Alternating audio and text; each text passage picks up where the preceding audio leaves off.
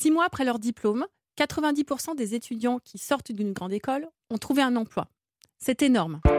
Mais quand j'ai commencé à travailler sur cet épisode, je me suis vite rendu compte que ce chiffre est trompeur. D'abord parce qu'il cache de grandes disparités entre hommes et femmes.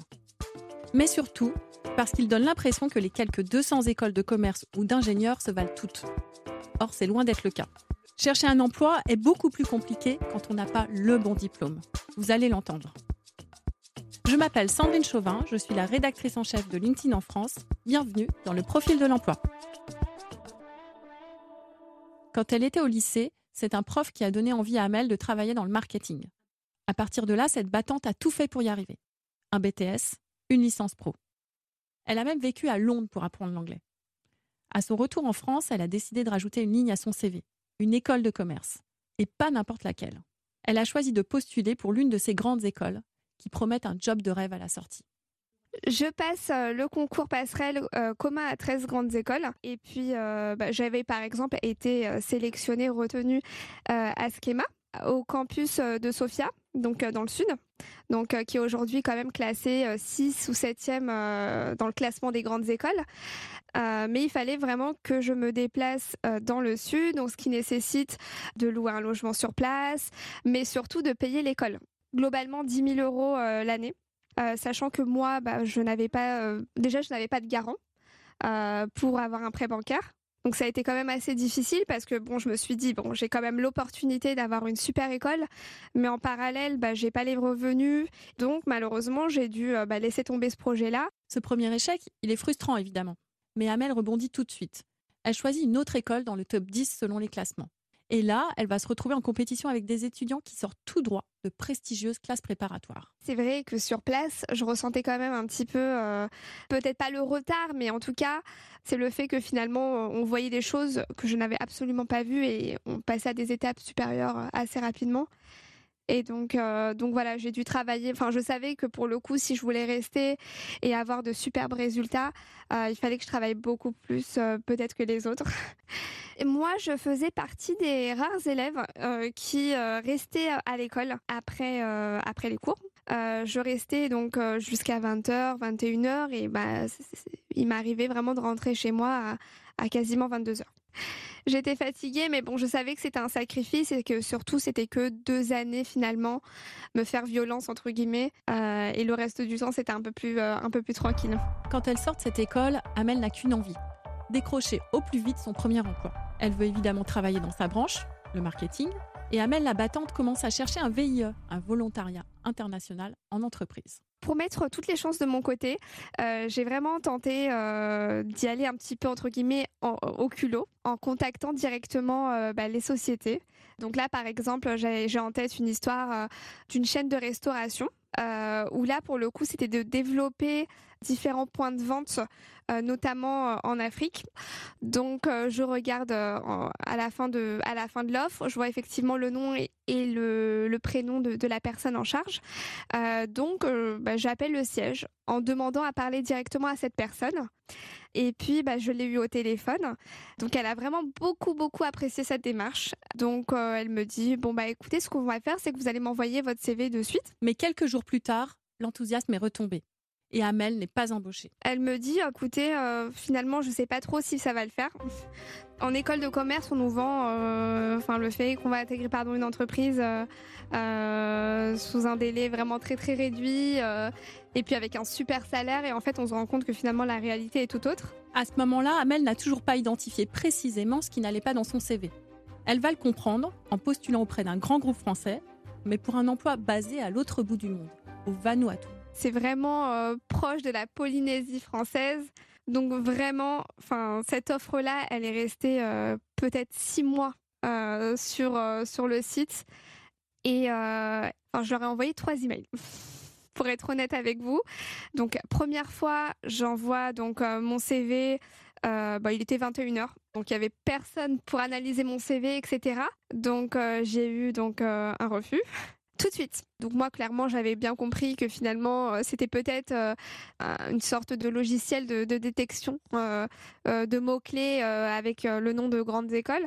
et que finalement, bah, mon école ne faisait pas partie, en tout cas, des écoles qui étaient retenues. Alors, des amis lui apprennent un truc pour tromper les robots qui scannent les CV. d'écrire HEC et de le mettre en écriture blanche sur fond blanc pour que finalement le CV euh, puisse peut-être être analysé finalement par des pour le coup. Euh, mais bon, ça a quand même été un refus. Donc là, je suppose que tout simplement, bah, la personne a pu analyser mon, CV et a bien vu que finalement, je ne faisais pas partie de ces écoles-là. Et par contre, j'ai quand même été, euh, j'ai quand même persisté parce que au bout de bah, quasiment deux mois, je voyais qu'en fait que l'annonce était toujours active. Là, c'est vrai qu'il y avait un sentiment de colère je me suis quand même dit, bon, je vais quand même essayer de réitérer et de renvoyer pour une troisième fois au même poste. Donc, euh, je leur ai expliqué que clairement, j'ai bien compris que bah, leur critère de sélection, c'était peut-être euh, de sortir de telle et telle école, mais que finalement, moi, j'étais hyper motivée pour ce poste. Et finalement, bon, j'ai eu quand même eu un troisième refus. Mais bon, au moins là, j'ai quand même, euh, je me suis dit vraiment, j'ai vraiment essayé toutes les possibilités. C'est à ce moment-là qu'Amel commence à chercher ailleurs que dans le marketing. Et ça l'amène un peu par hasard à une session de recrutement organisée par une grande banque. Donc euh, je, rencontre euh, un RH. Euh, donc moi je lui explique un petit peu mon projet professionnel et que je voulais intégrer en tout cas cette banque, enfin dans le domaine du marketing. Et c'est là en fait où la personne m'a dit qu'effectivement c'était un petit peu compliqué parce que apparemment les places sont chères.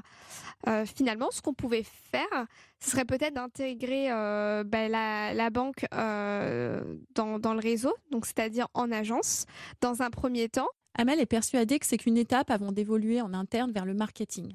Et puis elle le sent. Elle a besoin de faire une pause dans sa recherche d'emploi pour prendre du recul. Effectivement, j'en avais, j'en avais marre pour une fois, je, me disais que bon, là, là, je, je baisse les bras en fait. C'est vrai que c'est pas du tout mon tempérament. Euh, mais là, en fait, c'est que voilà, je me suis dit, j'ai tellement essayé de, de détourner euh, tellement de choses et de rentrer en contact direct et, et que finalement, bah, ça aboutissait à rien.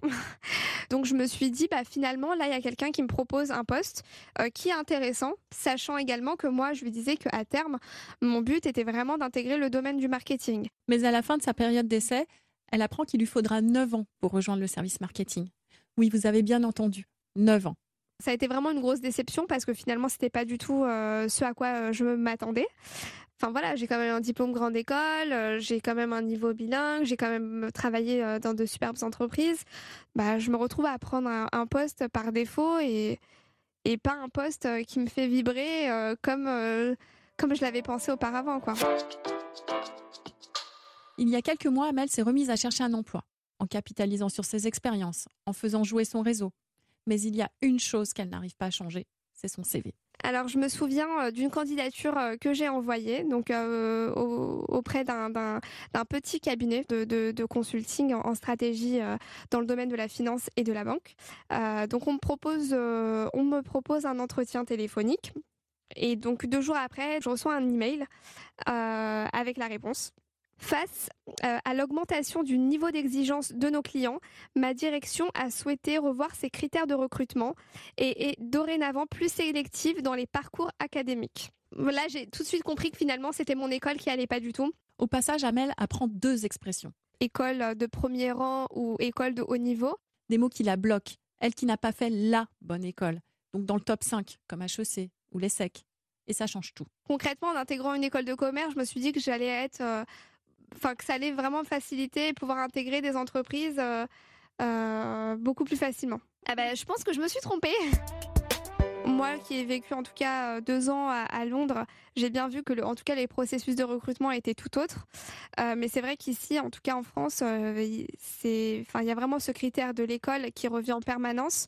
Et je pense qu'effectivement ça prendra encore du temps pour faire changer bah, les mentalités. Je pense que ça va pas se faire tout de suite. Comment faire pour que les recruteurs valorisent davantage la motivation et l'expérience plutôt que le diplôme? Amel a raison, ça prendra sans doute du temps pour faire changer les mentalités.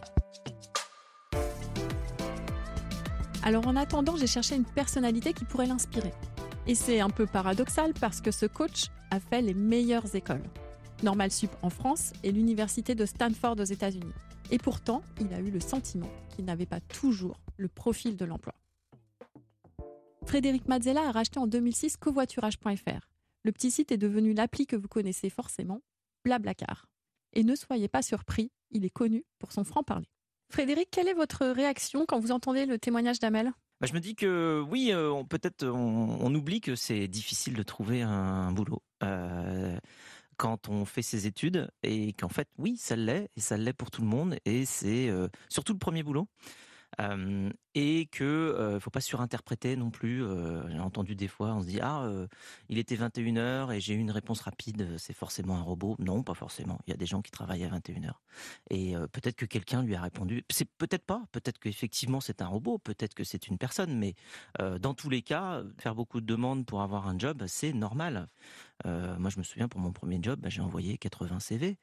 Elle a beaucoup de, euh, de persévérance aussi sur, sur ses postes et ça, c'est une qualité qui paiera. Et si ça paye pas sur ce, sur ce boulot-là, ça paiera sur le prochain ou sur le prochain. Et c'est pas grave. C'est celui qui va marcher qui euh, justifiera justement cette persévérance. Vous avez dit que vous avez envoyé 80 CV. Comment vous faites-vous pour pas vous décourager, euh, sachant qu'on peut comprendre qu'Amel, par exemple, se décourage ou d'autres demandeurs d'emploi se découragent quand ils envoient des candidatures et qu'ils essuient plein de réponses négatives? Ah, C'est presque un principe, quand même. c'est presque un principe. Mais j'ai envie de dire, euh, c'est un principe quand on cherche un job et c'est encore plus un principe quand on crée une boîte, typiquement. Parce qu'alors là, c'est même pas qu'on a des refus, c'est qu'on a de, l'indifférence euh, à ce qu'on fait. Donc voilà, il faut avoir beaucoup de, euh, de, motivation intrinsèque, personnelle, pour pouvoir avancer dans la vie professionnelle de manière générale. Et quels sont vos ressorts à vous, justement, pour arriver à, rebondir quand on essuie des refus? Alors justement, j'essaye d'en rester au, au fait en tout cas, pas me dire que c'est euh, spécifiquement de ma faute qui s'est passé ça. Je me dis, bah, quelqu'un d'autre serait arrivé dans la même situation, il serait arrivé la même chose. Euh, c'est un peu comme, euh, voilà, on trouve une, porte fermée ou un mur. la porte, elle n'est pas fermée juste pour moi, elle est fermée pour tout le monde. Bon, bah, donc, du coup, je vais, je, vais, essayer de passer à côté. Ou alors, c'est pas la porte qui ouvre ce qu'il me faut pour la suite. Donc, je vais essayer d'aller chercher une porte qui marche mieux pour moi. Vous avez étudié dans des universités d'excellence. Est-ce que vous pensez que c'est indispensable pour réussir professionnellement aujourd'hui? Non, euh, non. Je pense, même de moins en moins, c'est-à-dire que euh, les études, c'est un moyen d'aller euh, commencer à apprendre à vraiment travailler. c'est avoir des méthodes, c'est apprendre la rigueur. ça, par contre, c'est très important parce que ça, ça nous suivra toute notre vie. La capacité de travail à tout moment, parfois au dernier moment, quand il faut rendre un truc le lendemain, parfois planifier trois semaines, un mois, trois mois à l'avance. c'est ça qui est important quand on fait ses études. Et c'est ça qui va non seulement euh, bah, plaire aux employeurs, mais aussi euh, faire qu'on va réussir professionnellement, c'est avec cette rigueur-là. Donc il faut prendre l'école comme ce qu'elle est, c'est-à-dire c'est une école. Ce n'est pas un passe pour tous les boulots de la vie professionnelle, on ne fait que commencer.